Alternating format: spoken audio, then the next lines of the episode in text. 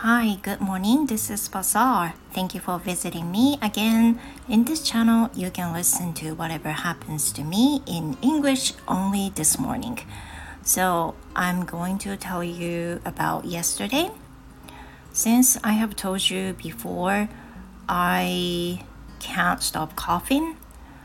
I have I still have a cough and as I said, it's annoying while I giving I will I while I give my lessons.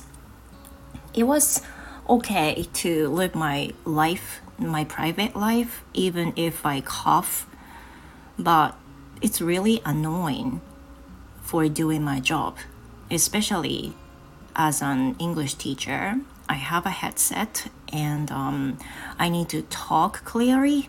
I need to pronounce uh, properly and I want to energize to the students.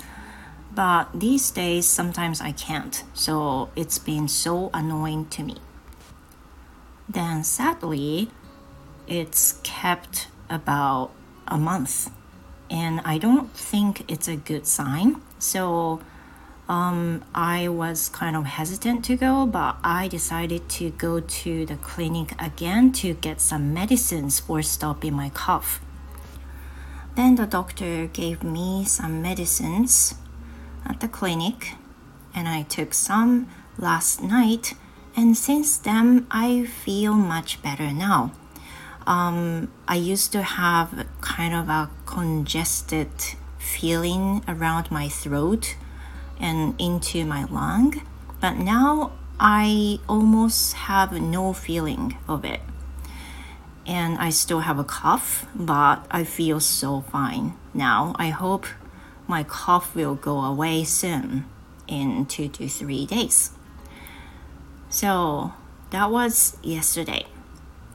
And also, Thank you very much for visiting my new channel, visiting me and Flow Sensei's channel, which is called Bazaar to Flow no English Room. We had a live streaming um, yesterday for the lunchtime, and a lot of people could visit us.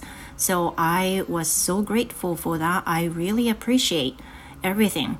Thank you. Thank you so much. So, because of you, we had a nice time. Thank you so much again and uh, I hope um, some of you who haven't who haven't followed our channel yet, please follow, and you could listen to other episodes maybe.